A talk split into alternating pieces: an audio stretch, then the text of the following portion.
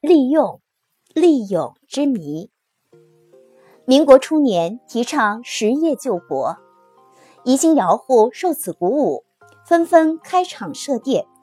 就紫砂而言，先后开办各类企业、商店、作坊不下二三十家，而其中影响最大、经营时间最长的有利用、利用两家公司。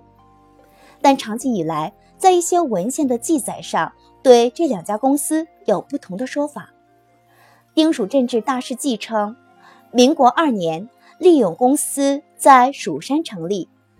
第三篇陶瓷工业称，民国二年，江苏省实业厅先后投资河谷，在宜兴蜀山开办了利用、利永两家陶业股份公司。江苏省陶瓷工业志大事记。公元一九一七年，民国六年，江苏省实业厅投资宜兴兴办永利、利永陶业股份公司。民国八年，江苏省实业厅派视察员姚日新到宜兴视察，其视察报告云：现有陶业公司二，一是利用公司，在城内南大街，玉寻余任经理；一是。利永公司在蜀山镇，邵永长任经理，在上海均分设发行所。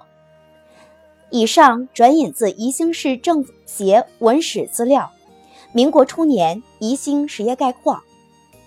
而在《紫砂壶全书·中国紫砂》，则又有不同说法。辛亥革命以后。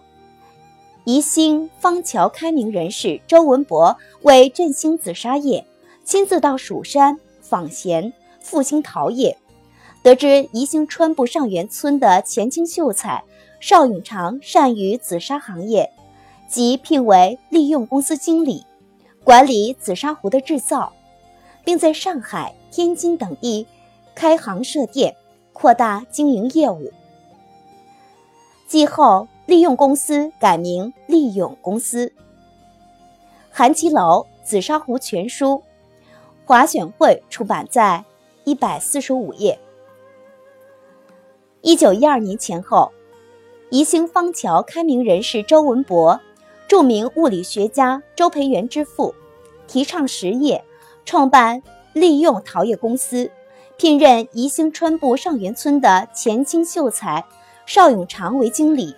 并在上海、天津等地开设分店，扩大经营业务。利永紫砂陶器公司于一九二四年成立，创办人为蜀山人邵慧茹，其父为邵全银，非邵永长。其公司在上海老城隍庙内以经营出口紫砂陶器为主，产品远销十几个国家。公司建有自己的永安窑、龙窑，烧造紫砂器，每月动用木船从水路运至上海。徐秀堂中国紫砂古籍出版社。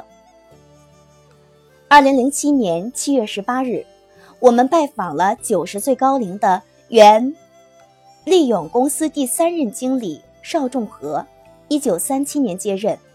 他的回忆口述却又大相径庭。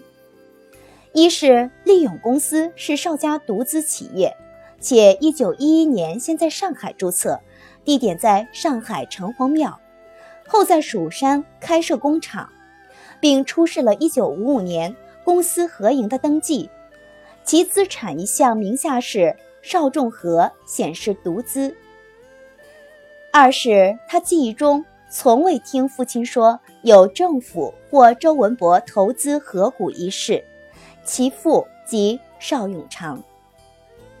三，利永公司曾组织各式紫砂壶、杯、碟参加1926年费城世界艺术博览会，获银质奖章。以上两次获奖证书一直由邵家保存，解放后邵仲和捐献给国家。并一直由宜兴紫砂工艺厂保存陈列。据此，我们认定：一、利用、利用是两家不同的陶业公司，且都在上海有商店、发行所，而在蜀山则有生产基地。二，利勇是邵氏独资企业，创办了利勇陶工传习所，多次组织技师参加世博会，从民国初一直经营到解放，直至参加公私合营。三，利用公司初建时，或由周文博参资合股，后周撤资专营产总厂，利用公司约于抗战停办。四，江苏实业厅投资合股两公司之说，迄今未找到证据，存疑。